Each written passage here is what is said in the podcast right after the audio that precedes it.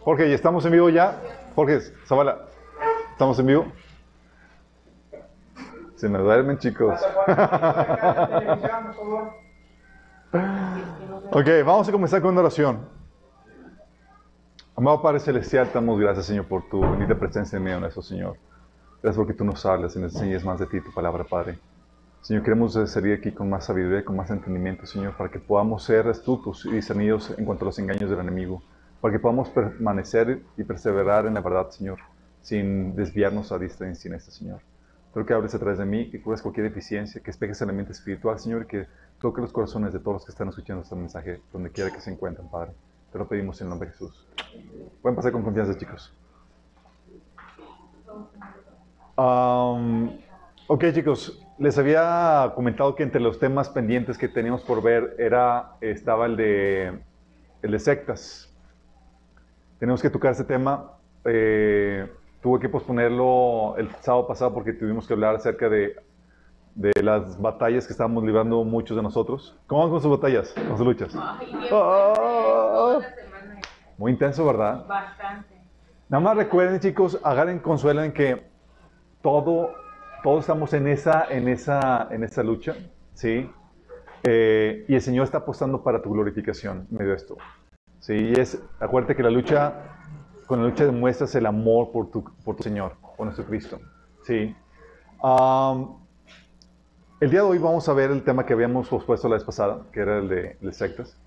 Vamos a, eh, a ver qué onda con ese tema. ¿Por qué, por qué lo, lo, queremos ver? Vamos a ver cómo se reconocen estas, las sectas, chicos. ¿Por qué la importancia de reconocer una secta?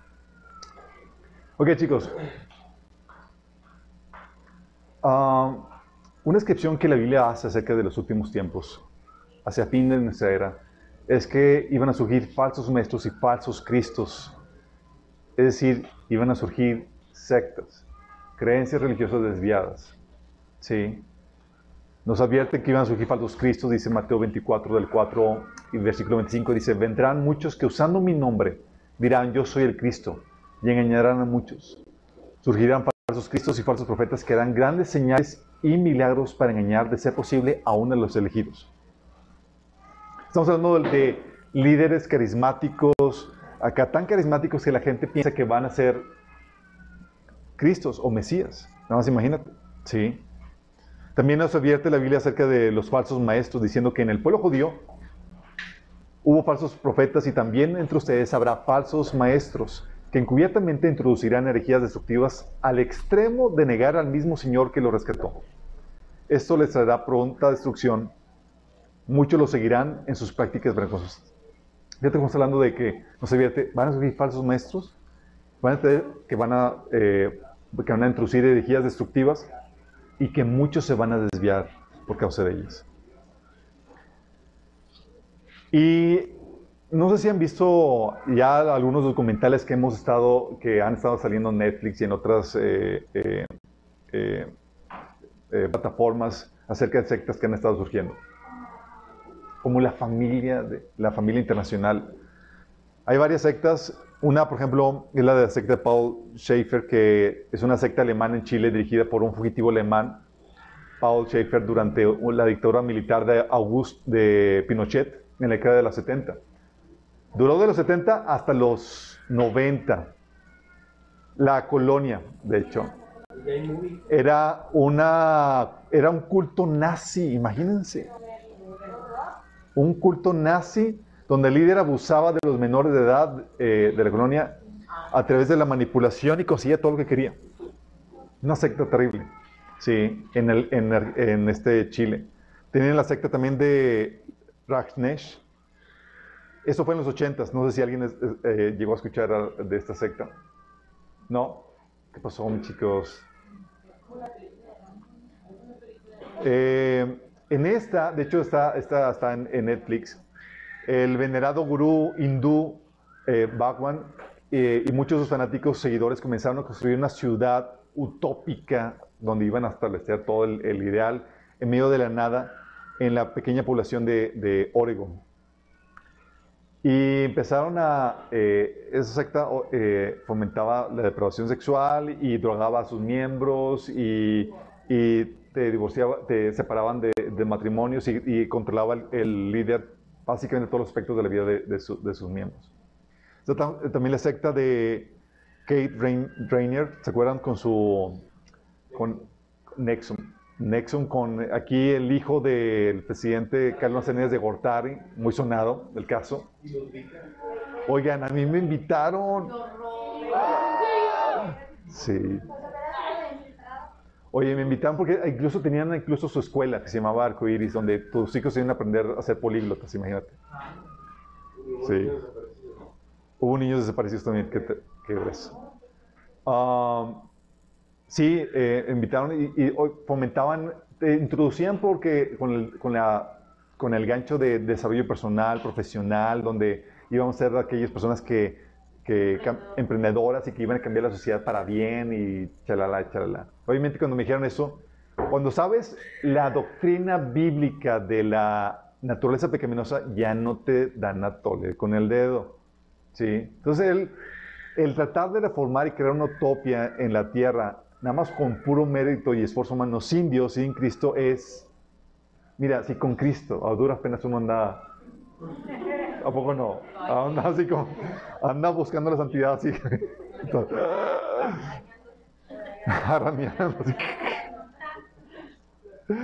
bueno, esta organización eh, estuvo bajo vigilancia por el, las agencias de investigación de Estados Unidos por varios cargos que al final se, se acreditaron como el tráfico sexual y la conspiración de crimen organizado contra sus miembros. Eh, el fundador fue Rainier, de hecho me tocó leer uno de sus libros. El tipo se presentaba como un gurú que te presentaba solución para todo. Si tenías una problemática, ella tenía una solución acá eh, de acuerdo a su filosofía. Y la problemática es que eh, básicamente tenía su harén de mujeres en base a los seguidores y hasta las, las marcaba así como al, como el ganado. ¿Dónde? Como propiedad. También hubo políticos dentro de aquí. Hubo políticos, rey, o sea, jalaron a gente de, del más alto nivel, eh, hijos de, de, los dueños del norte y demás, estaban ahí involucrados. Eh, si a mí me estaban invitando, imagínate. Por gente acá bien caché, decías. También eh, en los 80, no sé si, digo, en los 90, no sé si les tocó eh, escuchar la de La Puerta del Cielo, Heaven's Gate. Sí. Es un culto que comenzó en la década de los 70 con 20 personas y para el 97 eh, era un culto ovni. Eh, para el 97 el líder indujo a todos a que se suicidaran para poder, porque iba, venía una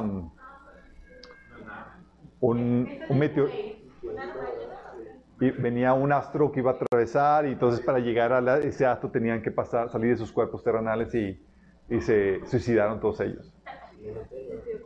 Sí, bien heavy. La secta de Vincencio Macioli. Esto fue en la final de los 70 en Italia, eh, que estaba sufriendo una crisis de droga muy intenso. Y este empresario, Vincencio Macioli, eh, abrió una, un centro de rehabilitación para adolescentes que les hizo ganarse la devoción del público por todo lo, bueno, que estaban haciendo. Eh, pero para muchos se convirtió en una especie de secta donde los jóvenes eh, básicamente daban su vida por, por organización, por su líder, y donde eran controlados y manipulados en todo sentido por, por, por el líder. Imagínate, si hubo asesinatos, secuestros, maltratos, abusos y demás. La otra es la familia internacional. No sé si lo han llegado a escuchar. Algunos de aquí sí lo han escuchado. Bueno, la familia internacional, también conocida como la familia, familia misioneros eh, cristianos, familia de amor, o los niños de Dios, o los hijos de Dios. Eh, la familia es un culto considerado como una secta destructiva que comenzó en el 68, con todo el movimiento hipioso y demás. Era muy cristiana, de hecho chicos tienen la misma teología que todos nosotros tenía la misma cuestión de escatología, de que la venida del Señor, te invitan a que aceptes a Jesús como tu Señor Salvador y toda la cosa. Eh, pero se adhieren a, a, lo que llaman ley del amor, es decir, amar a Dios y amar al prójimo como a nosotros mismos, que se expresa en básicamente tener relaciones con, con, todo el mundo.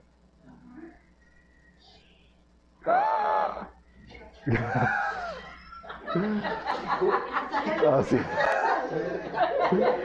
Así es. Esta, secta, esta secta incita a la prostitución, al incesto, a la pedofilia. De hecho, ellos son los que promueven el, sexo evangelismo, donde, oye, para ganarte una persona para Cristo, pues te metes sexualmente con ella, esa persona y demás. Fueron, eh, fue desmantelada eh, en Estados Unidos, pero huyeron en diferentes partes, entre ellos eh, aquí en el cercado. Aquí los tenemos en el cercado, chicos. No, la gran familia. La familia. No, no, no es eso. Yo estoy los apoyados, pero no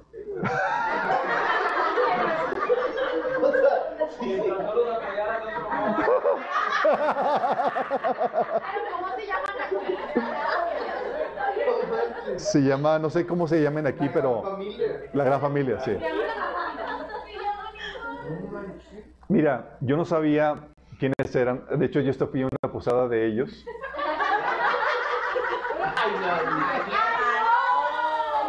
No, momento, momento, momento, momento.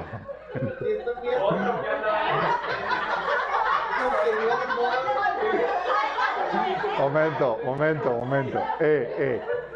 Nada más fui a la posada, chicos. No. Por eso. Oye, que ahí te sacaste, que ahí te sacaste la tele.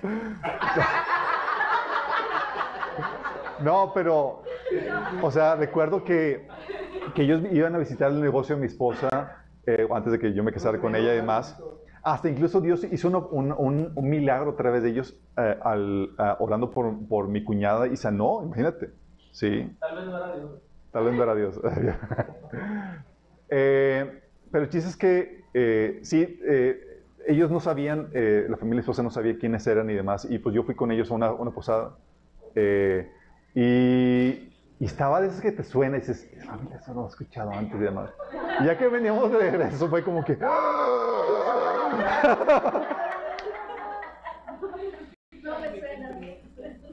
De hecho, el amigo de eh, un amigo que se llama eh, este Jonathan Klinman platicó que su papá supo de ellos porque era médico y pues había pues, muchos embarazos entre ellos por la situación de promiscuidad sexual que había. Entonces, eh, su papá eh, llegó a ir a ayudar a los demás y, y hasta que se dieron cuenta de que, que cuál era la situación de ahí. Sí, muy tremendo. ¿Por qué los tenemos cerca, chicos?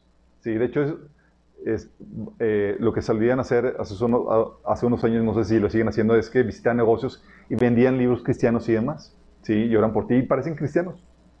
Evangelistas de Morelos. Evangelizan en Morelos. Hasta que te das cuenta que promueven el poliamor. Sí. Qué heavy, ¿verdad? Exactamente. La luz del mundo y su líder Nazón, Joaquín García. Uh, sí, eso sí lo, sí lo han escuchado, estuvo muy sonado.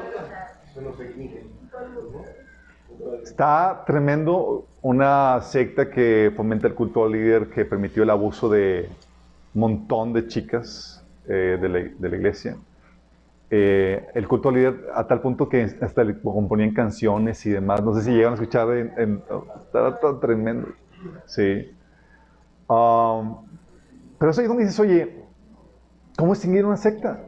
¿Cómo sabes si, si esto no es una secta? De como habíamos platicado que aquí alguien decía, y pensábamos que éramos, que pensaba que era una secta. Dices, oye, ¿cómo sabes?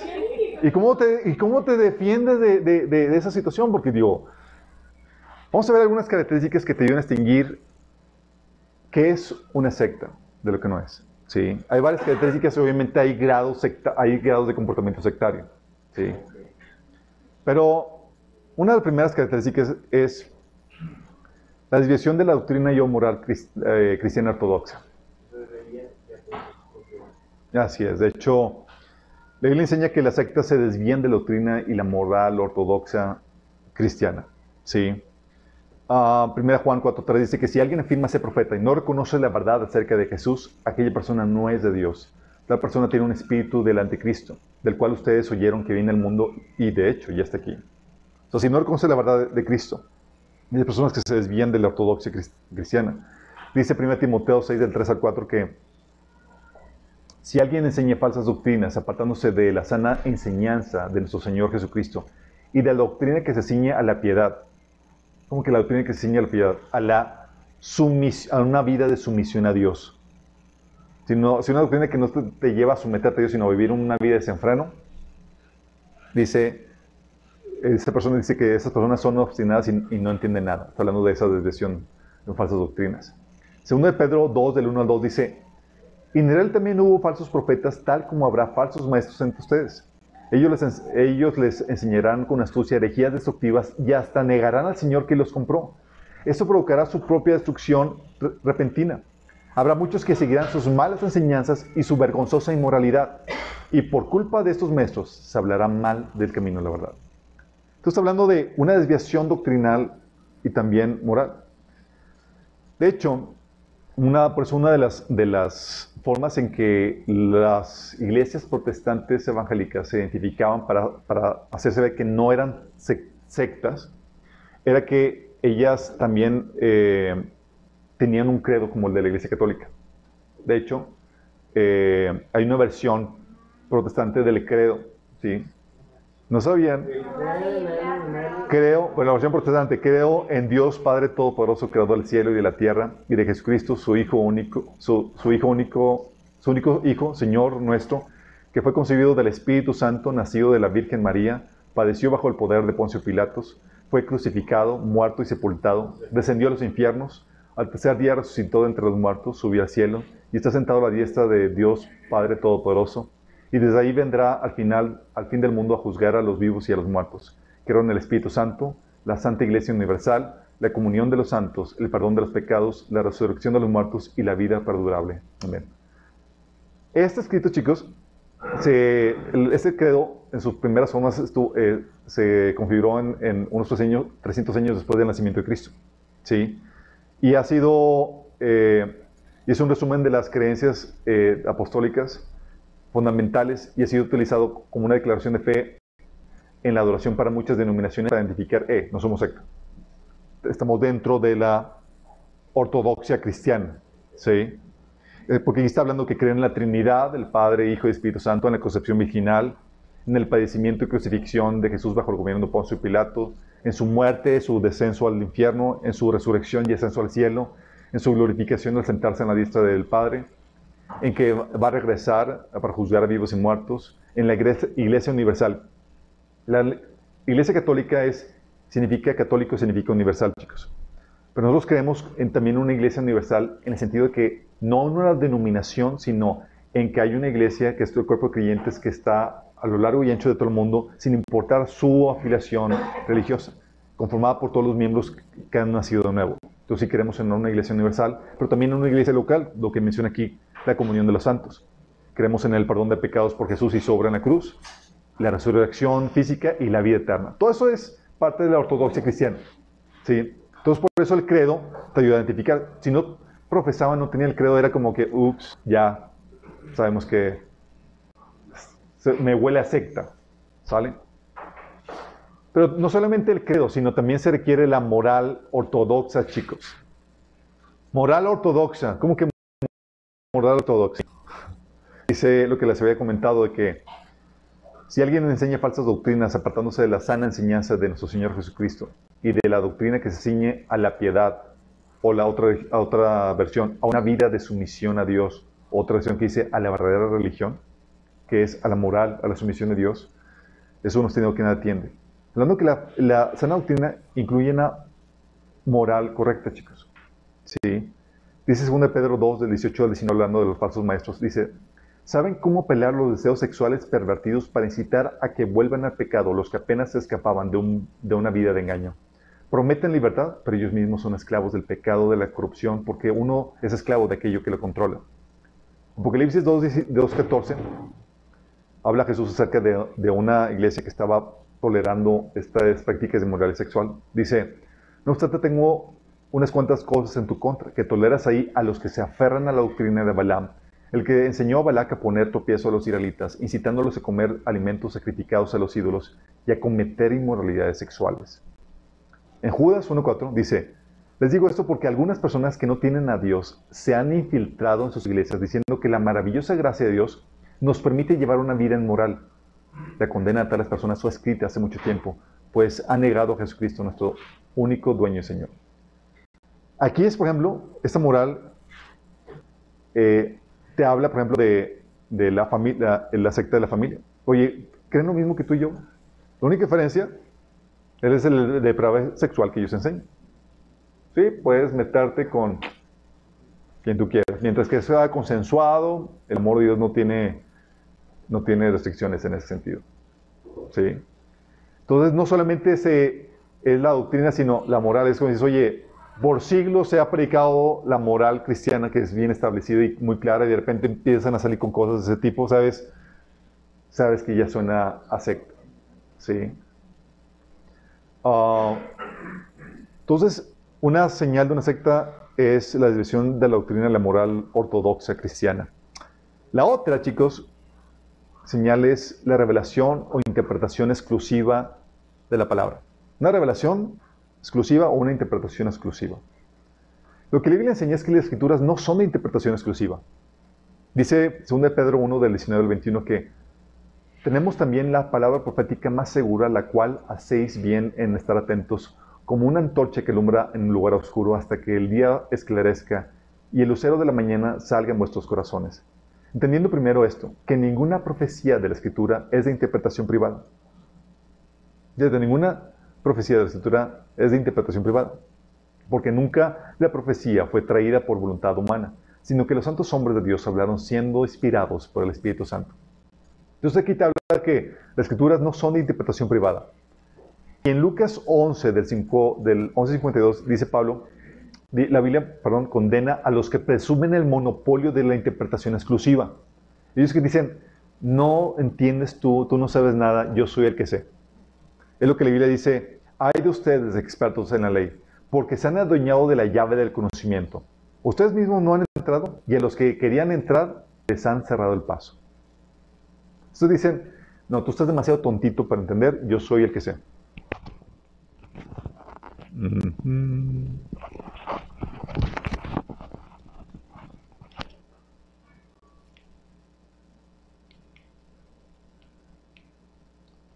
¿Sí le pueden pegar más? ¿Se cayó? ¿Se movió?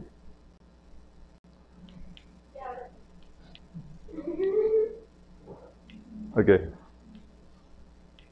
Ahí está, thank you. Entonces, lo que hacían ellos, esos, esos fariseos, es que te decían, tú no puedes interpretar por, ti mismo las escrituras. No tienes capacidad para hacerlo. Y ellos controlaban eso. Cuando, empieza, cuando asumen una, una eh, interpretación monopólica de la palabra, es señal de una secta. O cuando dicen que solamente ellos tienen una revelación o que ellos tienen, solamente tienen contacto con Dios para enseñarte, que tú no puedes saber por ti mismo y dependes de ellos por completo. ¿Sí? es señal de una secta. Las sectas presumen una revelación exclusiva o el monopolio de la interpretación. Tienes que acudir solo a ellos para conocer o entender la verdad. Fuera de ellos no hay. Sí. Como los testigos de Jehová que dicen, es que platicando con ellos le dices una cosa y le dices lo que entiendes de la Biblia y dice, está mal lo que has entendido porque no lo hemos enseñado nosotros. O sea, si no es por la línea oficial, sí, estás mal. Sí, es lo que enseñan las sectas. O como lo que enseña el mormonismo, el verdadero evangelio se perdió en la tierra y el mormonismo es su restauración y solamente ellos tienen la verdad en ese sentido. ¿Sí? ¿Se acuerdan del el líder mormón cuando estaba comenzando? Que, según esto preguntó a Dios cuál es la verdadera religión, se fue al bosque a preguntar y se le apareció al gen morón y dije, sabes que ninguna iglesia tiene la verdad, te voy a dar una nueva revelación. Sí, y tú vas a ser el iluminado que tiene el control y el monopolio de, dicha, de esa verdad. Órale, ¿sí?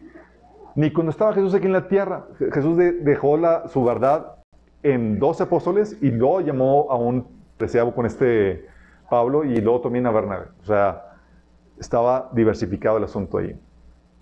Eh, eso, es una señal de, de una secta. Y esto, este monopolio, chicos, permite su desviación con facilidad. Porque como ellos son los únicos que ostentan de la verdad y la interpretación de la verdad, pues ¿quién te puede contradecir? Tú no tienes el control, tú- yo solamente tengo la llave del conocimiento. Entonces, ¿tú qué me puedes decir si estoy mal o estoy bien? ¿Me explico? Por eso, con facilidad se desvían. 1 Timoteo 4, del 1 al 2 dice que ahora bien el Espíritu Santo dice claramente que en los últimos tiempos algunos se apartarán de la fe verdadera, seguirán espíritus engañosos y enseñanzas que provienen de demonios. Esas personas son hipócritas y mentirosas y tienen muerta la conciencia. Oye, ¿cómo enseñanza de demonios? ¿Que no hubo nadie que lo refutara o que... No, pero cuando estos falsos maestros se ponen, ellos ostentan el monopolio de la revelación. Y ante esa situación, pues ¿quién lo contradice? Sí, ellos son los iluminados. Sí. Apocalipsis 2 del 24 hablaba de, eh, de, la- iglesia de, de Pérgamo y había una mujer ahí que se llamaba Jezabel. O Jesús le puso Jezabel por sobrenombre, no sabemos exactamente. Pero el chiste aquí es que era una chica que era una profetisa que daba unas enseñanzas que eran secretos, chicos. Y solamente ella daba esa revelación. Dice, pero también tengo un mensaje eh, para el resto de, de ustedes sin mentira, los que no han seguido esta falsa enseñanza. Verdades más profundas, como ellos le llaman. Pero en realidad son profundidades de Satanás. O sea, ella se jalaba a algunos siervos y te voy a algo más profundo que me reveló. y pues en eso se los seducía para que cayeran en moralidad sexual y pecaran. ¿Sí? En la fe cristiana, en cambio, chicos, Dios habla a varias personas además de ti. O sea, tú no puedes ostentar el monopolio. Sí. De hecho, ni Pablo. 1 Corintios, ¿se acuerdan que Dios le, habló a los, a los apóstoles, verdad? Bueno, ¿quién le enseñó a Pablo lo de la Santa Cena? ¿Alguien sabe? ¿Los apóstoles? Directo Jesús. Directamente Jesús. 13 años, ¿no? Directamente. O sea, Dios, cuando Dios habla, Dios habla no a una persona, a varias personas, chicos. Corroborando lo que dice la Biblia, que entre dos o más testigos se corrobora toda verdad. Sí, dice, pues yo le transmito lo que recibí del Señor mismo. La noche que fue traicionado, el Señor Jesús tomó pan y dio gracias a Dios por ese pan y empieza a platicar. Sí. Dices, momento, Pablo, pero tú no estuviste en la Santa Cena. De hecho, tú fuiste llamado muchos años después. Dice, bueno, el Señor me lo enseñó. Es una revelación. ¿Y cómo sabes que de Dios? Ah, porque fue corroborada por los apóstoles que estuvieron ahí.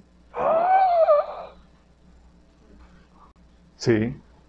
O en Gálatas 1, del 11 al al 12, dice, amados hermanos, quiero que entiendan que el mensaje del Señor que predico no se basa en un simple razonamiento humano. No recibí eh, mi mensaje de ninguna fuente humana, ni nadie me lo enseñó. En cambio, lo recibí por revelación directa de Jesucristo. Imagínate. O sea, él recibió una revelación directa por medio de Jesucristo. Dijo, yo soy aquí el, el iluminado. Sí. No, ¿sabes lo que hizo? Versículo 2 y 6 dice, fui a Jerusalén porque Dios me reveló que debía hacerlo. Durante mi tiempo ahí me reuní en privado con los que eran reconocidos como los dirigentes de la iglesia y les presenté el mensaje que predico a los gentiles. Quería asegurarme que estábamos de acuerdo porque temía que todos mis esfuerzos hubieran sido inútiles y que estuviera corriendo la carrera en vano. O sea, él recibió la revelación, pero él no presumió ser el único que, oye, déjame corroborar esto con las otras personas a quien Dios también les ha hablado. Y tocó base con, el- con ellos. Oye, a ver, esto es lo que estoy enseñando porque el Señor me habló de esto. Y ellos, ah, pues sí, también lo que predicamos. Oh, ok, pues bueno. Sí. Porque toda revelación debe poner esa prueba. Por eso dice 1 Juan 4.1. Queridos amigos, no le crean a todos los que afirman hablar de parte del Espíritu. Pónganlos a prueba para, para averiguar si el Espíritu que tienen realmente proviene de Dios, porque hay muchos falsos profetas en el mundo. No sé cómo saber Pablo que lo que estaba recibiendo era del diablo.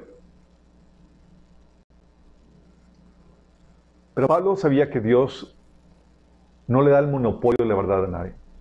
Si cuando él habla, él corrobora su, su verdad al hablarlo a más personas. De hecho, por eso, cuando el Señor me da una revelación en cuanto a un temento, de repente sale el Señor, sale otra persona y está predicando lo mismo y ya lo predicó antes que yo, chinga, no. Pero es el Espíritu hablando a su cuerpo, chicos. y varios son los que lo, lo perciben lo que, lo que el Espíritu está hablando. En una secta no es, yo soy en un monopolio y ustedes tienen que callarse porque soy el revelado, el, el, iluminado. Entonces, ostentan la revelación o la interpretación exclusiva de la verdad. Tercera característica, chicos, es el que fomentan eh, a, a que desconfíes en tu entendimiento y en tu discernimiento. Lo que dice la Biblia, quitan la llave del conocimiento, es decir, te quitan la capacidad, la capacidad para razonar por ti mismo. Dice Lucas 11:52, lo que habíamos leído, que ¿qué aflicciones espera ustedes, expertos en la ley religiosa? Pues le quitan la- a la gente la llave del conocimiento. Ustedes mismos no entran al reino e impiden que otros entren. O sea, en su interpretación torcida, porque ellos son los expertos, los eruditos, estaban malinterpretando las escrituras y descalificaban a la gente que quería entenderlo por sí mismo. Haciéndolos, haciéndolos ver que no pueden. No estás demasiado tontito. La Biblia, en cambio, enseña el discernimiento individual por encima de la revelación de terceros, chicos. Dice 1 Corintios 14, 29. En cuanto a los profetas, que hablen dos o tres, y que los demás examinen con cuidado lo dicho. Chécate. ¿Qué está poniendo por encima de la, revelación, de la, de la palabra profética? Tu capacidad de discernimiento. Y hay muchos que se tragan, no, es que Dios habló, y más cuando el profeta dice, el Señor te dice, no, pues el Señor te dijo. Cuando es, eh, eh, eh, tengo que discernir eso. ¿Sí? La Biblia te enseña que debes de poner tu discernimiento en nivel por encima de la revelación de terceros. Por eso también dice Pablo en primera de Tesalonicenses 5:21, examinarlo todo, retener lo bueno. Tienes que examinarlo, ok, vamos a ver, no puedo tragar todo. ¿Sí? El Señor está apostando a tu capacidad de discernimiento todos tenemos esa capacidad de discernimiento. Discernimiento obviamente basado en el entendimiento personal que tenemos de las escrituras.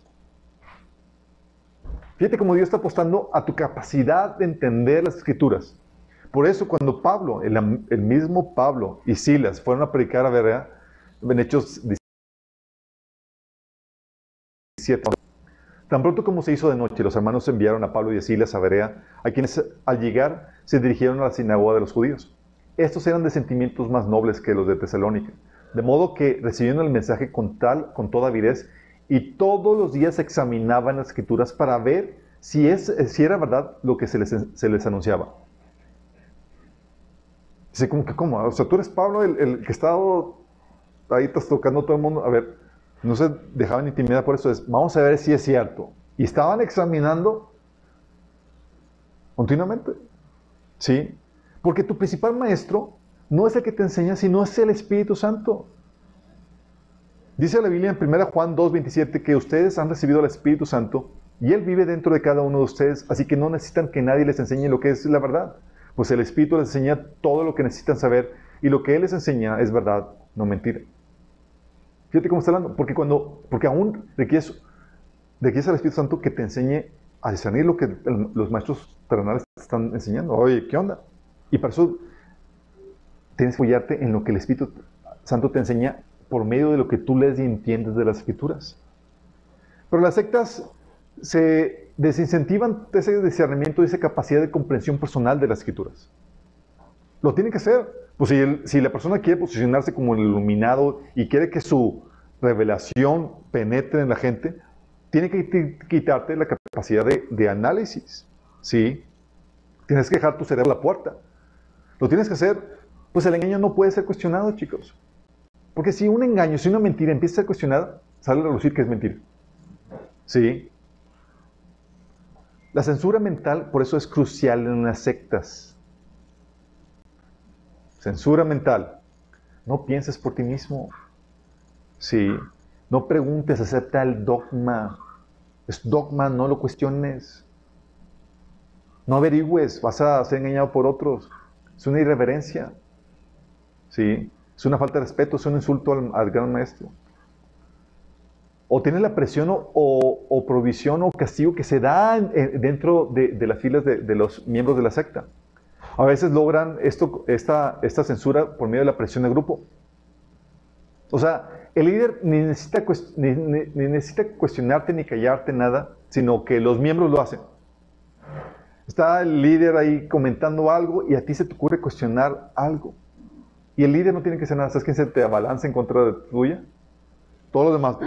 Lo cuestionaste. Sí.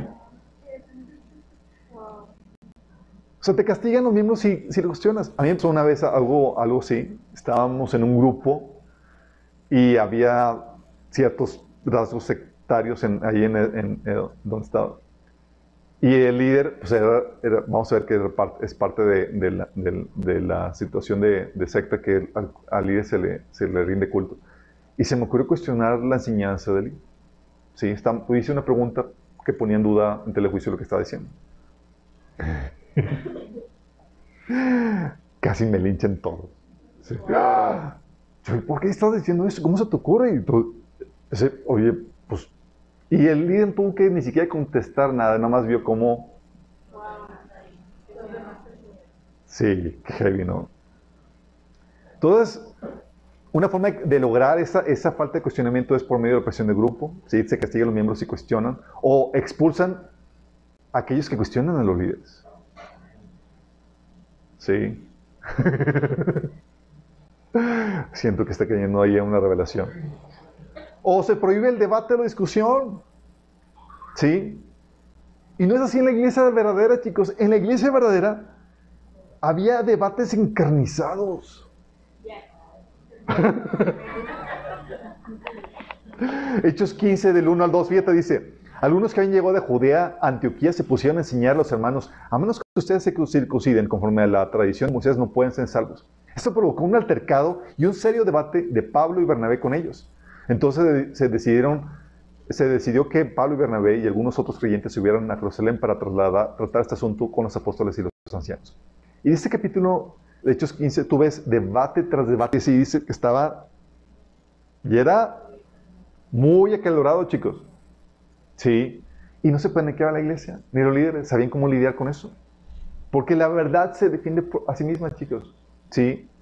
La única que tiene, la única, la mentira es la única que, que para sostenerse y mantenerse firme requiere de la censura de todo lo demás. Sí. Entonces, también como parte de la, de la, de, para quitarte la capacidad de, de entendimiento propio, no solamente te incentivan a que dejes el, cer- el cerebro a la puerta, o por medio de la presión, prohibición de castigo o presión de grupo, te, te incentivan a que cuestiones a los líderes o, o que no, o que no, no los contradigas, pero también te puede ser que lo que hagan es que te hagan sentir incapaz. No tienes la autoridad, ni tienes el conocimiento, ni las credenciales o la capacidad de cuestionar ese asunto porque es muy difícil para ti. Es un asunto de teología que solamente los grandes eruditos entienden. Sí. Y con eso te quitan la llave del conocimiento. ¿Tú quieres interpretar? No, no, no, esto solamente yo lo hago, porque yo tengo más las credenciales. Sí. Creen que, aunque el texto es sencillo y entendible, que no tenemos autoridad para interpretarlo por nosotros mismos o llegar a nuestras propias conclusiones. Es que tú tienes para interpretarlo, de entender eso. ¿Sí? Creen que el texto es tan complejo y difícil que no tenemos la capacidad para entenderlo o interpretarlo por nosotros mismos. Una es, que te hace sentir que no tienes autoridad. O dos, que no tienes la capacidad. ¿Sí? O te ponen el miedo. Porque cuando comprendas el texto y sientas la autoridad para interpretarlo, tienen miedo a desviarse de la verdad y que crear su propia secta.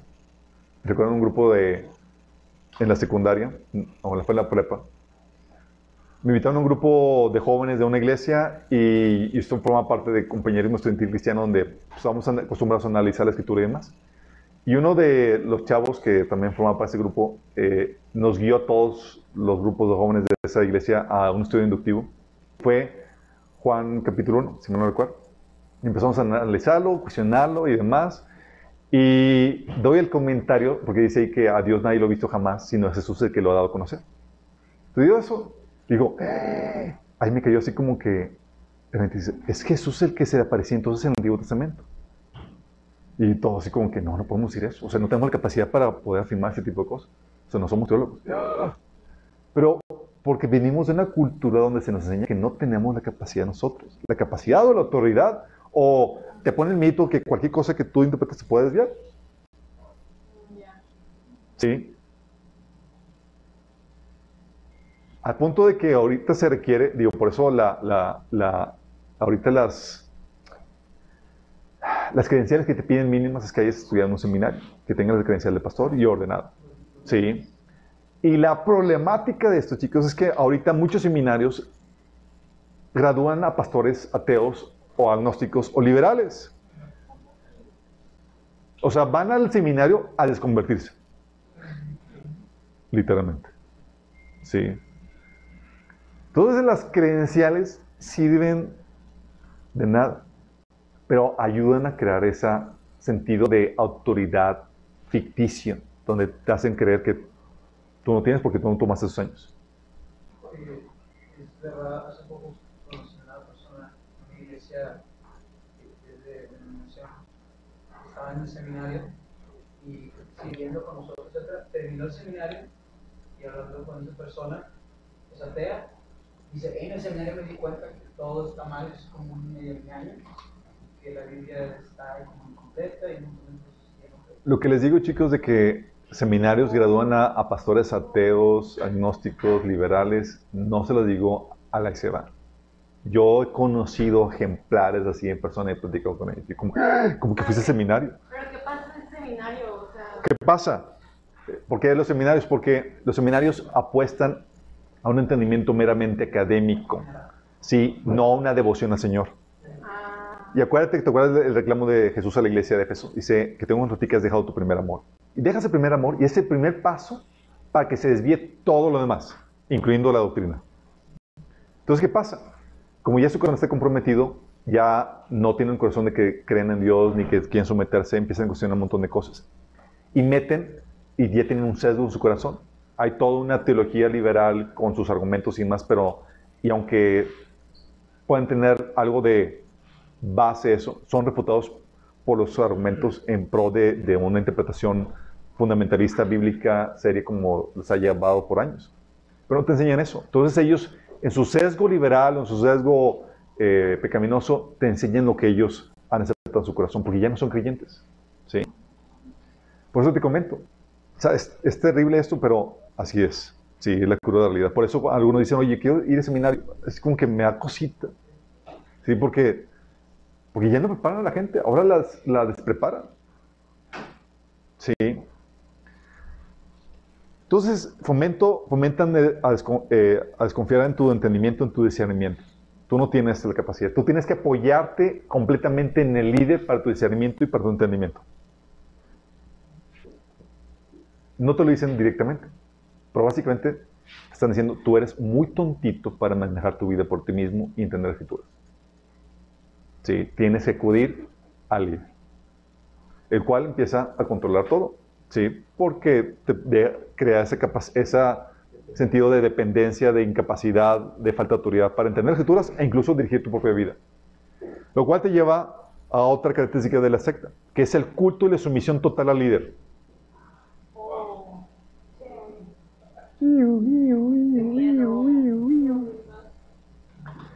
En las sectas se fomenta el culto al líder por sus credenciales impresionantes, chicos. ¿Sí? Por su autoridad, por su posición, sus credenciales eh, eh, impresionantes, lo que tú quieras. ¿Sí? Pablo se enfrentaba con ese tipo de falso liderazgo. ¿Sí? De hecho, los criticaba eh, en 2 Corintios 10, 12, decía, ay, no se preocupen, no nos atreveríamos a decir que somos tan maravillosos como esos hombres que les dicen qué importantes son ellos, pero solo se comparan el uno, el uno con el otro, empleándose a sí mismo como estándar de medición. Qué ignorantes. Ellos llegaban y, y fascinaron a la iglesia de, de Corintios. Dicen, no, somos acá los superapóstoles y, y bla, bla, bla. Y Pablo les echa carrilla a esos. Pero arrasaron a la iglesia de Corintios. O sea, lo que Pablo no había hecho de, de pedir ofrenda, de pedir apoyo, ellos, estos otros apóstoles los bolsearon y con sus super credenciales. ¿Sí? Según de Pedro 2.18, hablando de esos falsos machos, dicen que se jactan de sí mismos con alardes tontos y sin sentido. ¿Sí? ¿Por qué? Porque tienen que, tienen que impresionarte para que puedas eh, volcarte tras de ellos. ¿Sí? Con posesión, estatus, proezas, cosas que han hecho que dices, wow, ¿sí? Cuando la Biblia nos enseña que no nos, que no nos debemos dejar impresionar por nuestra propia protección, chicos. Dice 1 Corintios 3:21, así que no se jacten de seguir a un líder humano en particular. Porque están, no, si yo sigo al gran Pablo, no, yo sigo al gran Pablo, Pablo, no te jactes de eso. En Galatas 2:6 dice Pablo, hablando de los líderes, los apóstoles, los apóstoles de la iglesia, dice Pablo, que fue con ellos para hablar con, para ver si estaba de corroborar el mensaje que estaba predicando. Dice, los líderes de la iglesia no tenían nada que agregar a lo que yo predicaba. Dicho sea de paso, su fama de grandes líderes a mí no me afectó para nada, porque Dios no tiene favoritos. ¿Los dejaba impresionar Pablo? Para nada, chicos. Sí. 2 Corintios 5:12 dice, ¿estamos de nuevo recomendándonos a ustedes? No. Estamos dándoles un motivo para que estén orgullosos de nosotros, para que puedan responder a los que se jactan de, mantener, de tener ministerios espectaculares en vez de tener un corazón sincero. ¿Por qué? Porque lo espectacular sorprende, chicos, y fascina a la gente. Sí. O sea, la gente ya no, no ve el corazón y la actitud de más, es cuántos miembros tienes y qué cosas has hecho y qué, qué- qué viajes tienes y no, yo tengo un jet privado y yo viajo y película, ok, cuántos milagros y, y todo eso, ¿sí? De hecho, tan es para nuestra protección que Dios, nos, que Dios incluso ocasionó que, que el gran Pablo fuera una persona nada impresionable, chicos. Tú veías a Pablo y no dabas ni un 5 por él. Neta, dice 2 Corintios 10, del 9 al 10. No quiero dar la impresión de que trato de asustarlos con mis cartas. Pues algunos dicen, sus cartas son duras y fuertes, pero él en persona no impresiona a nadie y como orador es un fracaso. ¡Qué gacho! O sea, no. Sí, o sea, la carta quemaba así, ¡ah! llegaba y dices,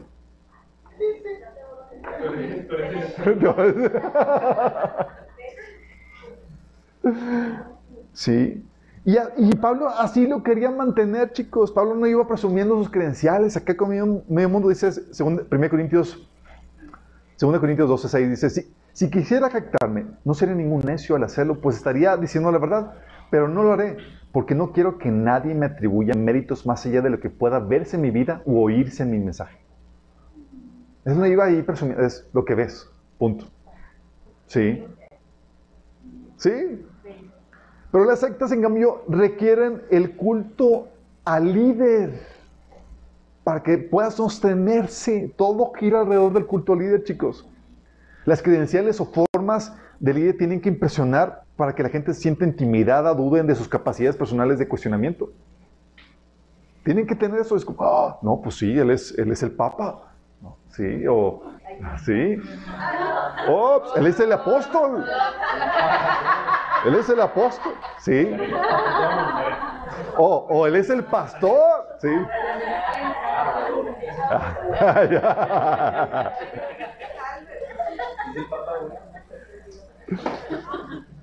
O lo que tú quieras, sí. Se tiene que generar una devoción por el líder para que la gente lo siga ciegamente. Y todos somos bien propensos a hacer eso, chicos. Sí. Los cristianos, mira, es las credenciales, la posición, el estatus pesan más que lo que hay en el corazón o que el contenido de la enseñanza.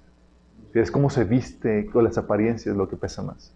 Entonces fácilmente uno se puede embaucar por, por ese tipo de, de- de líderes, de falsos líderes. ¿sí? Nos vamos impresionados por el carisma o los logros o las credenciales, eh, la enseñanza, la- la gente que atrae. No, es que, oye, va, va ahí por gente picuda y lo sigue gente acá, bien machín, no, pues... Y, se- y- y, de hecho, por ejemplo, la, la secta de Nexus fue porque pura gente acá bien picuda que lo seguía y todos, no, pues sí, entonces va a estar bien, sí, bien nice. ¿Sí? ¿O por cuánto dinero tienen? También o sea, tiene que ver algo que impresione. Y hay toda una, hay toda una estructura de culto en, la organización al líder, chicos. ¿Sí? Donde ya se vuelve una cuestión cultural dentro de ese grupo. ¿Sí? Oye, los festejos del líder, pues acá con pompa y platillo, el, el- la reverencia así excesiva al líder, el, entre ellos se... O sea, para tratar de, de- sí, besar la mano, el anillo y así. Todas las cuestiones, chicos. ¿Sí? Se genera, se, se observa el culto. ¿Sí? Y, y- y- eso se, se alimenta entre los propios miembros. Así como que, no, o vas a cuestionar al pastor. No, tienes que someterte. Y, todas esas cuestiones se fomenta el culto al pastor, el culto, la admiración, la devoción al líder, cualquiera que ese sea. ¿Sí? Oye, no toquéis a mis ojidos. Y todos sacan ahí cosas co- de ese tipo para, para poder generar ese, ese, esa devoción, ese culto total al líder. Ah, también esto, este culto y sumisión al líder, es lo que lleva al otro punto de las sectas, que es lo que las hace peligrosas. El abuso por parte del líder. La razón por la cual tú tienes que extinguir una secta es porque el líder va a abusar de ti. Aparte de que te va a mandar al infierno, pero va a abusar de ti aquí. Por eso son tan peligrosas las sectas. Por el abuso en líderes. Y las personas están vulnerables, es eso, porque ya hay toda una, toda una plataforma que, que con los puntos anteriores que, que permite eso. ¿sí? Porque con el culto al líder ya establecido, es, fácil realizar el abuso por parte del líder. ¿Sí? Por eso dice Pablo en 2 Corintios 11, del 18 al 20, hablando de estos superapóstoles, dicen, ya que otros se, se jactan de sus logros humanos, yo también lo haré. Después de todo, ustedes se creen muy sabios, pero con gusto soportan a los necios. Fíjate el sarcasmo acá de, de Pablo, si le está dando, ¡pah! le está haciendo necios de forma. Dice, ustedes se creen muy sabios, pero soportan con gusto a los necios. Aguantan cuando alguien los esclaviza y les quita todo lo que tienen. Se aprovechan de ustedes, toma control de todo y les da una bofetada. Fíjate el abuso que estaban incurriendo estos líderes, estos falsos apóstoles. Lo que no pudo hacer Pablo de abusar de ellos, de hecho les servía de gratis. Estos falsos líderes llegaban, se presentaban con sus medias credenciales, los impresionaban. Dice Pablo que los esclavi- esclavizaban, les quitaban todo lo que tienen porque les pedían una ofrenda y los dejaban, daban sus casas, sus carros, sus llaves ahí, toda la cosa, ¿sí? Sus escrituras a los terrenos, todas esas cuestiones. Y aparte de eso, les agradecían, no, eran sanguinarios con, con ellos y los trataban como bofetada. Es del tremendo abuso. ¿Por qué? Porque los llegaban a impresionar. Llegaron a cautivarlos con el culto al líder. ¿Sí vamos explicando? Por eso la, la Biblia prohíbe el abuso de autoridad en los líderes. Porque somos dados a, a venerar a las personas que están en liderazgo y demás. Pero la Biblia dice en primera de Pedro 5.3, como anciano igual que ustedes, ruego a ustedes ancianos, no abusen de la autoridad que tienen sobre los que están a su cargo, sino guíenlos con su buen ejemplo. Porque se puede abusar de la autoridad. ¿Cómo se puede abusar? Tenemos todo un taller que habla acerca del tema de la autoridad y cómo se abusa la autoridad. ¿sí? Por eso la Biblia entonces prohíbe el abuso de autoridad y pone mecanismos para lidiar contra abusos y pecados del líder. Oye, la Biblia considera que el líder pueda pecar y pueda fallar, chicos, pueda pecar contra ti. ¿Podemos pecar? Claro. Es algo que ya les he dicho algunas veces. No se trata de si te voy a herir o no, sino de cuándo. Nosotros te damos el taller sanidad al inicio. Porque sepas cómo lidiar. Si, oh, no me contestó. No, pues. o hizo un chiste de mí. Sí, sorry. Hay un protocolo a seguir si el líder peca. Mateo 18, del 15 al 17. Si un cliente peca contra ti, háblale en privado y hazle ver su falta. Si te escucha y confiesa el pecado, has recuperado a esa persona. Pero si no te hace caso, toma uno de, de- o dos o más contigo y vuelve a hablarle, para que los dos o tres testigos puedan confirmar lo que les digas. Si aún así la persona se niega a escuchar, lleva el caso ante la iglesia. Luego, si la persona no acepta la decisión de la iglesia, trata a esa persona como un pagano o como un corrupto cobrador de impuestos. Fíjate lo que está hablando. Te pone la, la cláusula para qué hacer cuando peque contra ti. ¿Esto excluye a los líderes? No, no excluye a los líderes. Qué ¿verdad? Aquí te pone un mecanismo de salvaguarda, considerando de que, hey, el líder puede fallar y también puedes sentarlo en la silla de acusados y puedes abordar eso. De hecho, en 1 Timoteo 5, del 19 al 20 dice, contra un anciano no admitas acusación sino con dos o tres testigos. O sea, aquí está considerando, fíjate, puede haber falla de los ancianos, de los pastores, de los líderes de la iglesia. Dice, y a los que persisten en pecar, repréndolos delante de todos para que los demás también teman. O sea, si el líder y nomás no capta el cabezón, repréndelo delante de todos. Estás malinterpretando este pasaje, Alberto. No, no, no, no. Pablo lo hizo con Pedro en Gálatas 2, del 12 al 14. Donde Pedro estaba ahí cajeteándola y Pablo se levanta y lo dice y lo reprende delante de todos. Imagínate, imagínate. Pedro supo lidiar bien con esa situación, chicos, y habló muy bien de él después en una carta de...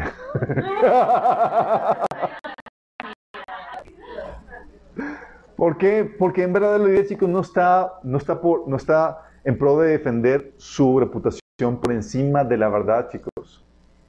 Sino que está a sacrificar su reputación para, para defender la verdad. ¿sí? Muchas religiones, sin embargo, no tienen estos mecanismos. Entonces, te quedas a expensas de, de, de, de lo que dicte el, el, líder que está dirigiendo ese grupo. ¿sí? Por eso la, institu la institucional, institutos, gracias, institucionalización.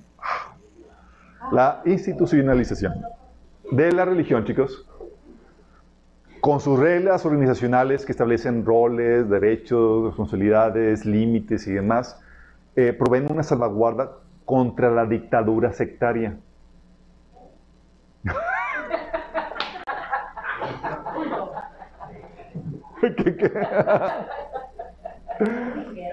A ver, chicos, a lo que voy es esto. Cuando ya se, ya se pone una, ya se vuelve una nación formal con reglas políticas, con reglamentos en cuanto a internos y demás, de cuál es la función, el reglamento interno que puede hacer, que no puede hacer y demás, se institucionaliza el grupo.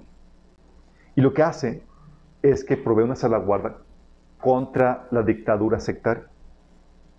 Porque cuando no, cuando típicamente las sectas son orgánicas y no hay reglas institucionales, sino que es básicamente lo que diga y, el, y establezca el líder. ¿Sí? Y estás a expensa de, del, del, dictador, ¿sí? Con las sectas, las sectas no tienen esa, esos, esa institucionalización de religión, sino que opera como dictaduras, por lo cual incurren en abusos. ¿Vamos bien entendiendo, chicos? Y eso lo lleva a incurrir abusos como, por ejemplo, el controlar tu vida. Líder sectario va a buscar controlar tu vida. ¿En qué aspecto? En, lo, en los que te dejes. ¿Sí? De hecho, tercera de Juan 1.9 hablamos, habla un caso de esto. Dice, le escribí a la iglesia de, acerca de esto, está platicando el apóstol Juan, pero Diótrefes, a quien le encanta ser el líder, no quiere tener nada que ver con nosotros. Fíjate, este líder tenía problemas, le encantaba ser líder, era como que aquí mis chicharrones truenan y yo soy aquí el que dicta la. Dice, pero cuando yo vaya a sacar a relucir las cosas que hace y sus infames acusaciones contra nosotros, no solo se niega a recibir a los maestros itinerantes, sino que les dice a otros que no los ayuden y cuando los ayudan, Él los expulsa de la iglesia. Comportamiento sectario, sí, autoritario. Y es lo que hace la, secta, chicos. El líder empieza a absorber y a controlar aspectos de tu vida que no deberían de, ni siquiera controlar, ni siquiera meterse. ¿Sí? Hay sectas donde de- determinan ellos con quién te vas a casar. Ordenan divorcios. ¿Sí? Te dicen que vendas qué y que ofrendes qué. Eh, eh, incluso, o sea, son, llegan a, controlar un montón de cosas. Sí, incluso llegan a controlar de que, oye, no me gusta tu relación de noviazgo, corte con ella, no te cases con esto, demás. Sí. Qué heavy, ¿verdad? Control de, vida, de tu vida. Sí, ese abuso de autoridad. Pero también abuso inmoral, chicos. Según de Pedro 2, de 18 al 19, dice que estos líderes, pronunciando discursos arrogantes y sin sentido, seducen con los instintos naturales desenfrenados a quienes apenas eh, comienzan a apartarse de los que viven en el error. Les prometen libertad cuando ellos mismos son esclavos de la corrupción y que cada uno es esclavo de aquello que lo, lo ha dominado. Fíjate cómo dice que los seducen a los instintos, a los instintos naturales desenfrenados. ¿Y qué pasa, chicos? Típicamente en las sectas hay abusos no solamente de autoridad, pero suele incurrir abusos de índole sexual, entre otras cosas. Por el culto líder y demás, la gente está vulnerable y eh, el tipo empieza a abusar de ellos y demás. Estaba viendo, no, me acuerdo el, nombre de- del documental que había visto, una secta así tipo oriental en, en- en California. Pues el líder es súper carismático y fo- fomenta una, se fomenta una comunidad muy par y toda la cosa. Y pues el, el líder gay se violó todos los varones de la congregación. Sí. No, pero, o sea, los viola. No es como que accede. Ah, A lo que voy es, por su, por su, por su posición de liderazgo y demás, sabía cómo, cómo persuadirlos para poder, sí. Pero no solamente eso, o sea, no solamente abuso autoritario en ese sentido o abuso sexual, por ejemplo, muchas sectas, oye, eh, los líderes abusando de las muchachitas menores o etcétera, sí. Pero también, muchas veces, y más común, el abuso económico. Dice 2 de Pedro 2.3 que, llevados por las avaricias, inventarán mentiras ingeniosas para apoderarse del dinero de ustedes. Pero Dios los condenó desde hace mucho y su destrucción no tardará en llegar. Van a buscar apoderarse del dinero de ustedes. O sea, hay sectas, chicos, que, controlan, que no solamente controlan tu vida, sino que principalmente controlan tu dinero. Y hay sectas que es, oye, tienen, básicamente es, ellos controlan cómo gastas tu dinero, cuánto vas a dar a la organización o al grupo, en qué vas a gastar lo demás, y es un- una manipulación, ¿sí? Tenemos sectas, por ejemplo, separando, eh, con este tipo de abuso, separando familias y recasándolos. Sabes que ustedes dos se van a separar, se van a casar tú y aquel, etcétera. Líderes abusando de, infantes o de, miembros de, la organización sexualmente. Líderes ordeñando económicamente a los miembros del grupo. Eh, mujeres cayendo en explotación sexual. Gente haciendo cosas de inmigrantes que va contra su moral, su conciencia y demás. eh, pero porque han cortado su capacidad de discernimiento y entendimiento, ceden al liderazgo, porque ellos han decidido acallar su discernimiento porque ellos no saben tanto. Sí. O sea, es- tú eres medio tontito y demás, yo soy líder, tengo una supremacía acá y te puedo decir qué onda con, qué, qué se puede hacer y- o qué no. Sí. Y pues la persona, oye, pues con su naturaleza pecaminosa le rascabas tantito y era suficiente para que sucumbiera. ¿sí? Entonces, abuso, control, manipula- ma- manipulación de líderes es algo característico de las sectas, chicos. Van a buscar controlar eso. La otra es que el aislamiento de la sociedad y o familia. Aislamiento de relaciones o de doctrina, chicos. Porque para que abuso pueda perpetuarse sin restricción, requieren las sectas fomentar el aislamiento. Sí, o la secrecía. En el sentido de que te aíslan de tu familia o de la sociedad, o te dicen, no digas a nadie lo que estamos enseñando aquí porque no van a entender, etc. Sí, cosas aberrantes, pero pues no puedes decirlo porque pues esto es una relación aquí de unos cuantos privilegiados. Y hace que se aparten para vivir aparte como comunidad, lo cual, nada más imagínate, si alguien pudiera ayudarte a salir, a, a entrar en, en- en razón en cuanto al- a la secta en la cual uno cae, te cortan relaciones. ¿Sí? Y se apartan para vivir aparte como comunidad aislada. Y así pueden hacer sus fechorías en secreto sin que nadie les cuestione o los reprenda. Hay, hay, puede caber en que hay comunidades así y que hacen las cosas digo, normal. También. ¿Puede haber comunidades que viven apartados, que, vi- que hagan las cosas bien? Sí, puede haber. Sí. Ah, por eso, pero es típica de comportamiento de la, de- de la secta. Eh, Efesios 5, 12 dice que es vergonzoso siquiera hablar de las cosas que la gente malvada hace en secreto. O sea, si tienen que apartar y hacer algo en secrecía para poder llevar a cabo y hacer sus fechorías y que el líder abusivo pueda prosperar en lo que hace. Eh, o mantienen la secrecía de su doctrina y actividades.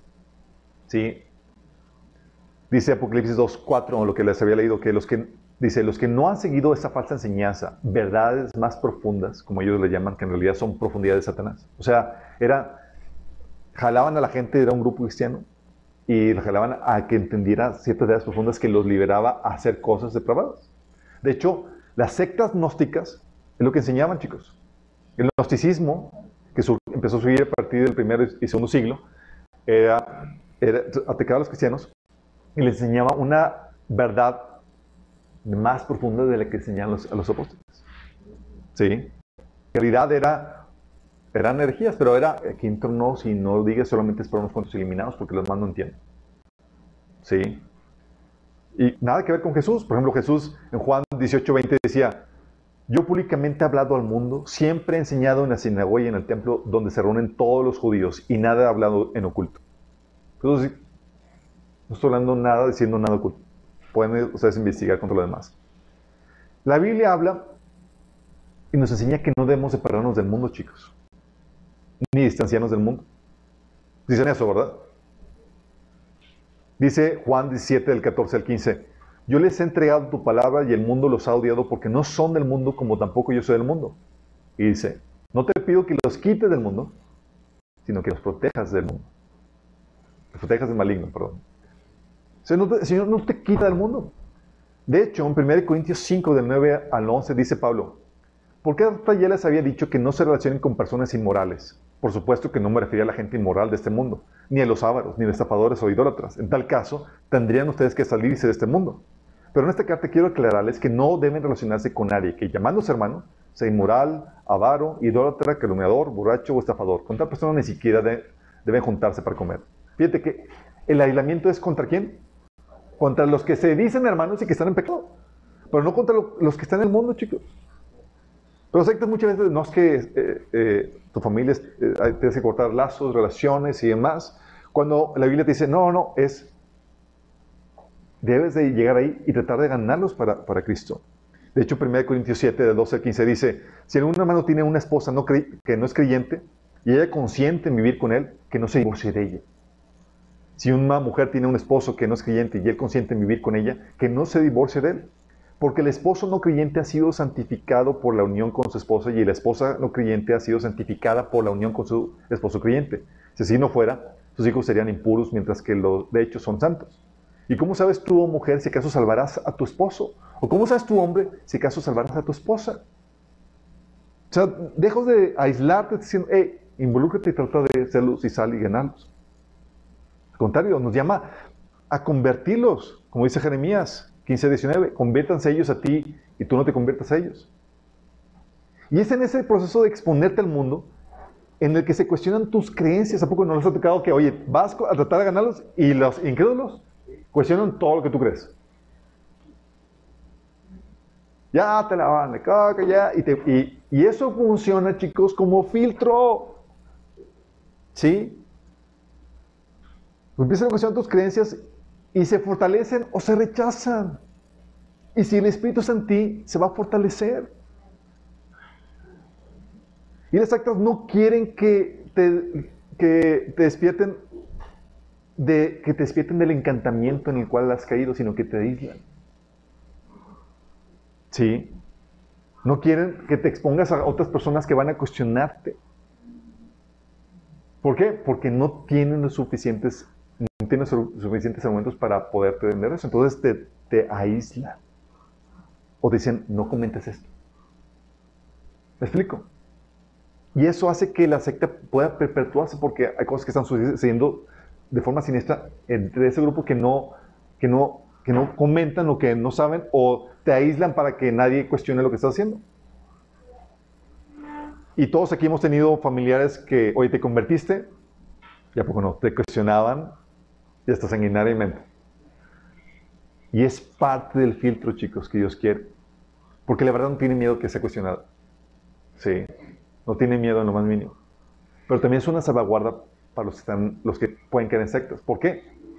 Porque la familia muy bien te pudiera rescatar de eso.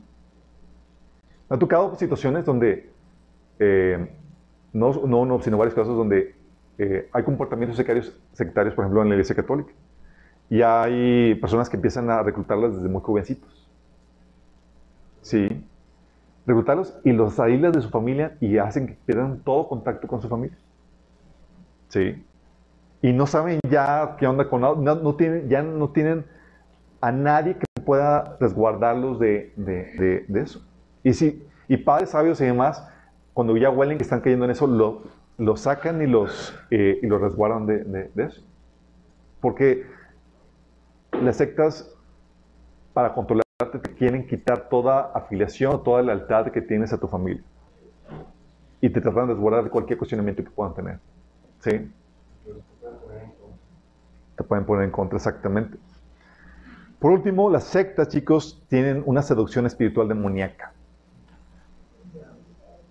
O sea, dices, oye, para que una persona y una secta, chicos, pueda funcionar y pueda operar, requieren la ayuda espiritual y no es de Dios. Es la de demonios. Y funciona, chicos. Esa seducción hace que las, que, que las personas este, se cieguen al engaño. Los lleva a soportar abusos que de otra manera, con la mente despejada y con la, y con la cuestión espiritual despejada, no hubieran soportado. Los lleva a permanecer a una costa de, sus, de, que su, su conciencia le dice que, que, no está bien. Y gente que sale de secta es que no sé, o sea, sabía que algo estaba mal, pero acallaban su conciencia, pero era una cuestión espiritual. E incluso las sectas los llevan a tener digo, los, los espíritus, los demonios, los llevan a tener incluso experiencias espirituales o emocionales o de éxtasis. ¿Sí? Estaba leyendo sectas y más, y el líder ponía la mano sobre la persona, lo ponía en la frente y sentían el, el estremecimiento y sentían el éxtasis y, y, todo acá súper wow. ¿Sí? Y esa experiencia espiritual les ayudaba a, a corroborar eso, pero no era porque el, el, el líder tuviera algún truco mágico ahí, sino que era ayuda de demonios. Y es lo que los lleva a persuadir que existe ese amor, esa felicidad y prosperidad que le están prometiendo en esa, en esa, en esa secta.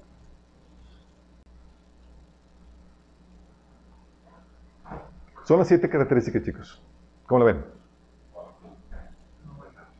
Muy claro ahora. Lamentablemente, chicos, hay comportamientos sectarios en las principales religiones, chicos. O sea, en la religión así en general, por ejemplo, la Iglesia Católica, por su institucionalización los protege de comportarse como secta, porque tienen toda una legislación eclesiástica. ¿Sí? No pueden tener cierto código de conducta para los, para los líderes y demás que, que protege a los miembros así. Pero hay grupos dentro de la Iglesia Católica, que tienen comportamientos sectarios muy fuertes, en donde te piden tu devoción y tu alma y, y todo y controlan todo de ti. Si hay, por ejemplo, jesuitas tienen, hacen un voto de, de obediencia total al líder. Eso ya, y luego la secrecía y el control que tienen sobre tu vida es, ya sabes que es una secta dentro de, de la, de la religión católica. Pero aún dentro del protestantismo evangélico, chicos.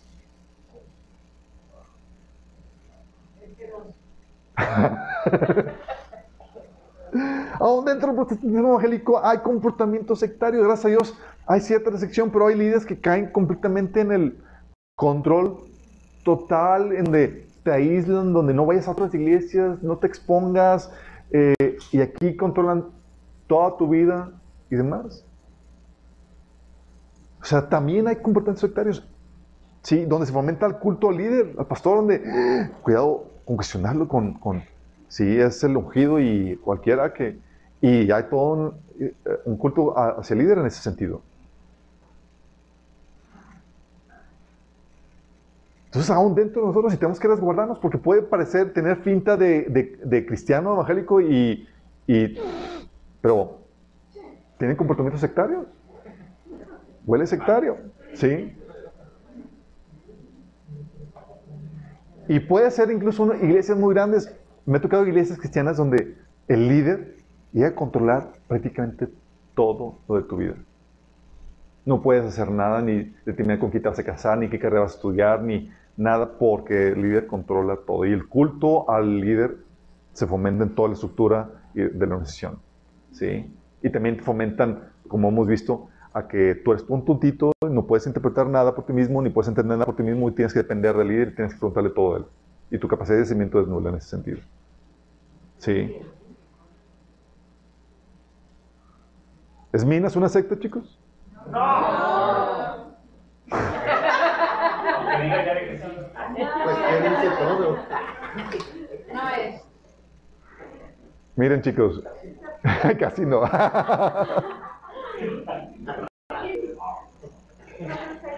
A ratos.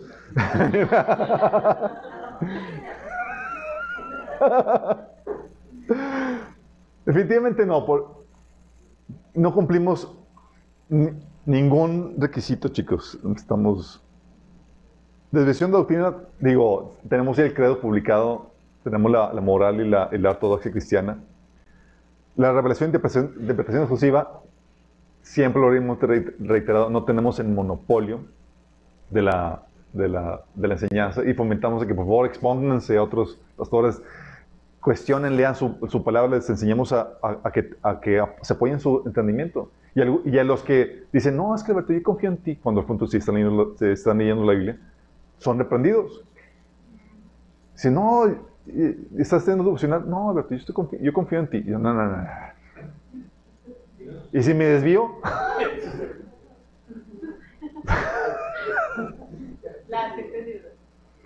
Sí. Culto y sumisión total al líder. Miren, a veces ni me fuman, chicos. O sea, mi esposo me dice, ¿ya le dijiste sí? ¿Ya le dijiste? ¿No? ¿Te hicieron caso? No. No.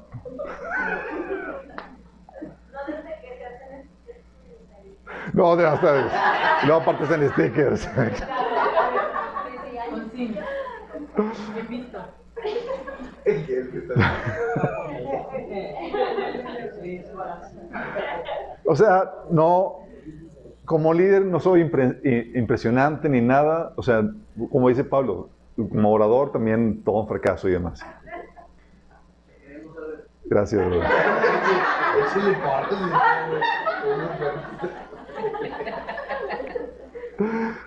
Eh, oye, culto sumisión al líder, no, abuso total manipulación de, de líder. Pues uno de los talleres que damos es el de autoridad, les decimos cuáles son los límites del pastor, no podemos hacer, les enseñamos las reglas del juego para que ustedes sepan qué onda con eso, sí, y cuál es su libertad que tiene en Cristo.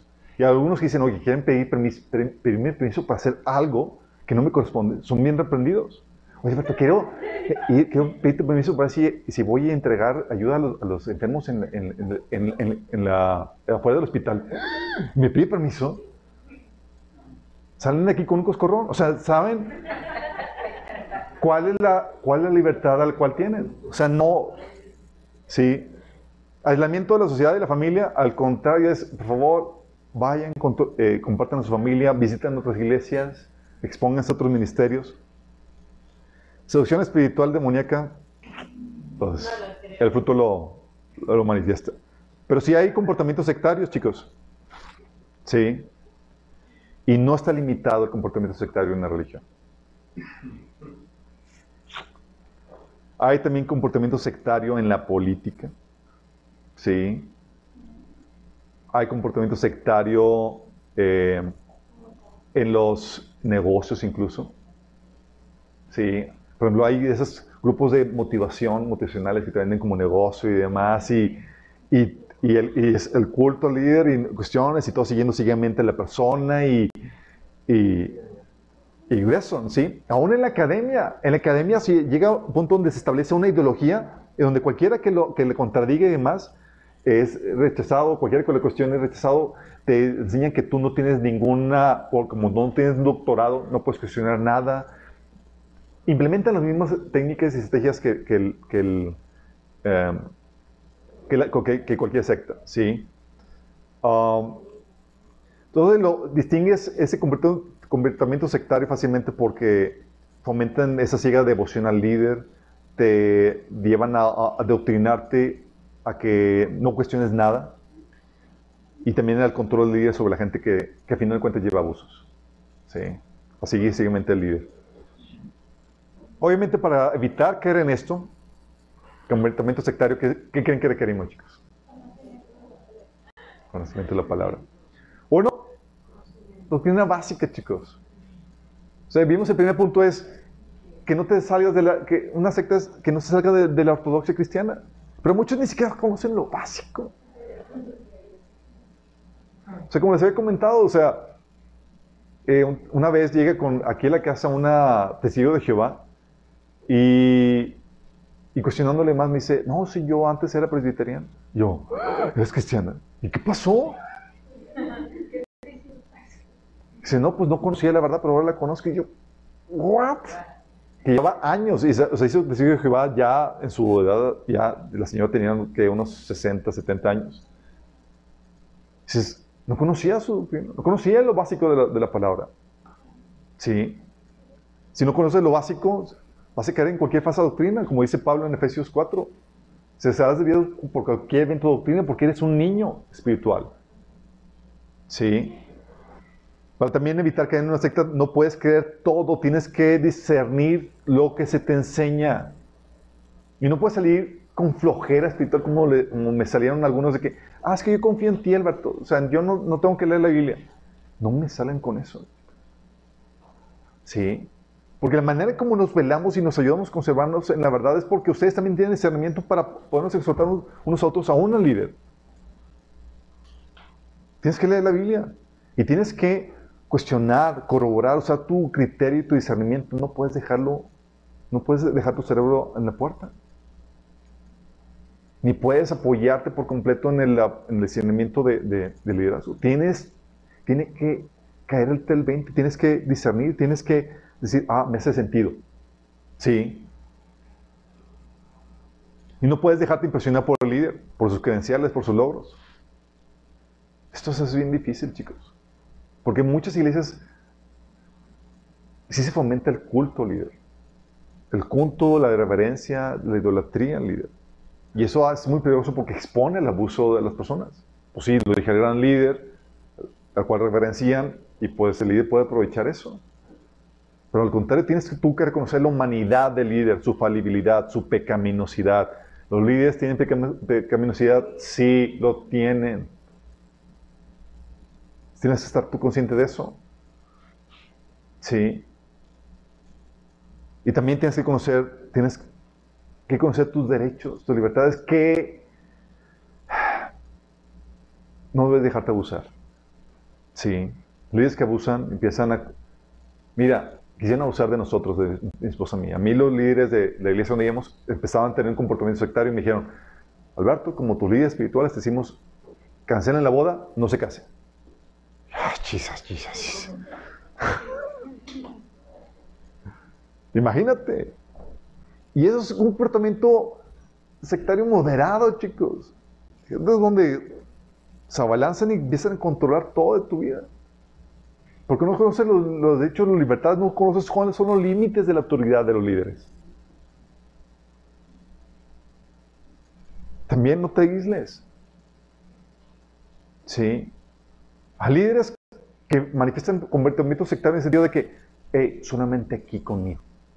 No te expongas a otras enseñanzas. Eso es- ya huele como comportamiento sectario. Sí. Así como que, ah, ¿cómo? Entonces tú tienes el, el control, el monopolio de la revelación, el entendimiento del reino de Dios.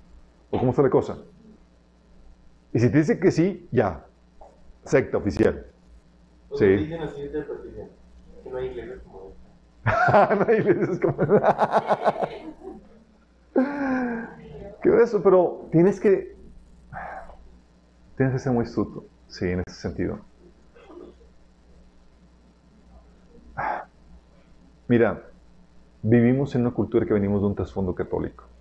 Un trasfondo católico que te predispone con facilidad a las sectas, chicos. ¿Por qué? Porque dentro del trasfondo católico, a ti como creyente católico te enseñan que tú no tienes ni autoridad, ni capacidad de discernimiento ni interpretación de la Biblia. Luego pasas de, ese, de esa mentalidad a una iglesia evangélica. Y luego con un pastor controlador y demás que aprovecha esa mentalidad católica de la que vienes, que no ha sido renovada, y aprovecha, se aprovecha de ti. Sí. Son humanos igual que tú y tienen la misma capacidad de entendimiento que tú. Sí. Puedes discernir, puedes conocer la verdad. Pero si tú dejas, esa, dejas que, te, que te quiten la llave del conocimiento, a tú quitarte la capacidad y, y, creer que tú no puedes entender por ti mismo, en graves peligros, en grave peligro. Y luego más cuando no sabes cómo funciona la autoridad. Te vas a dejar abusar. ¿Sí? Porque tu devoción a Dios en ignorancia te expone a una secta. Porque muchos quieren obedecer a Dios y quieren agradarlo, pero no se dan cuenta que están siendo presos de, de un líder sectario que está controlando, queriendo controlar y abusar de, de, los miembros.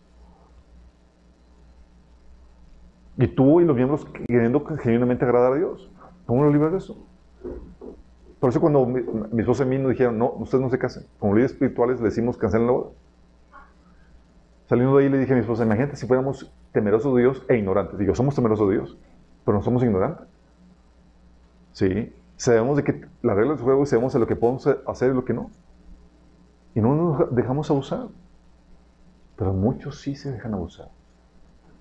Sí, porque para que un líder sectario pueda prevalecer, tiene que tener una audiencia cautiva, ignorante, que no ejerce su capacidad de discernimiento y entendimiento. Sí. Y eso se ve aún en el gobierno, chicos. El gobierno para que pueda mantener a, una, mantener a la gente como una especie de, sec, de gran secta el, como nación, necesita un público ignorante. Con un líder, un líder carismático y demás, y con un adoctrinamiento donde te enseñan, se van por las emociones y por el show, pues ya genera un comportamiento sectario, como lo fue Hitler. O sea, todo el movimiento espiritual y toda la cosa que se movió con por medio de él, o sea, la gente estaba enajenada por eso. Y si tú te, te, te atrevías a cuestionar al gran líder Hitler, él no tiene que hacer nada. La misma sociedad te, te castigaba. Sí. Sigamos viendo. Pero son los mismos rasgos. Obviamente hay de comportamientos sectarios a comportamientos sectarios de diferentes grados. Pero tú tienes que estar pre, pre, prevenido de esto.